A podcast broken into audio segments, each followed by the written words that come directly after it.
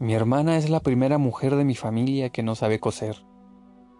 Perplejas, nos miramos las unas a las otras y nos culpamos en silencio.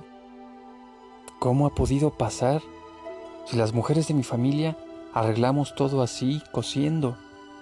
Si las mujeres de mi familia hilvanamos la aguja siempre a la primera y sentimos que así se calma un poco el mundo. Comentamos este hecho aterradas y nos preguntamos cómo será su vida cuando esté sola, cómo criará a sus hijos, cómo cuidará las plantas, cómo se asomará al balcón si no sabe coser. Nos parece imposible que sin saber coser una pueda salir adelante en la vida.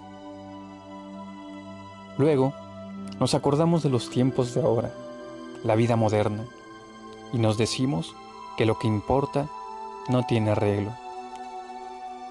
La abuela no quería que sus hijas aprendieran a coser. Pensaba que así tendrían un trabajo. Yo que trabajo, también sé coser y me resulta inconcebible no tener una aguja y un dedal a mano, por lo que pueda pasar. Al fin y al cabo, nos criaron así, al calor de una mesa camilla, viendo las horas pasar al ritmo de los pespuntes.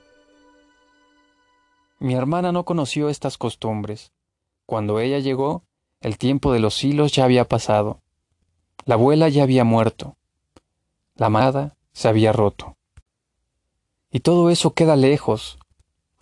Las muchachas de ahora, como mi hermana, no saben coser y no se preocupan.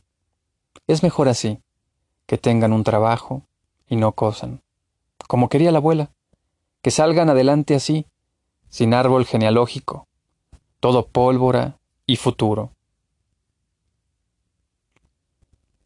Las hilanderas de Ana Castro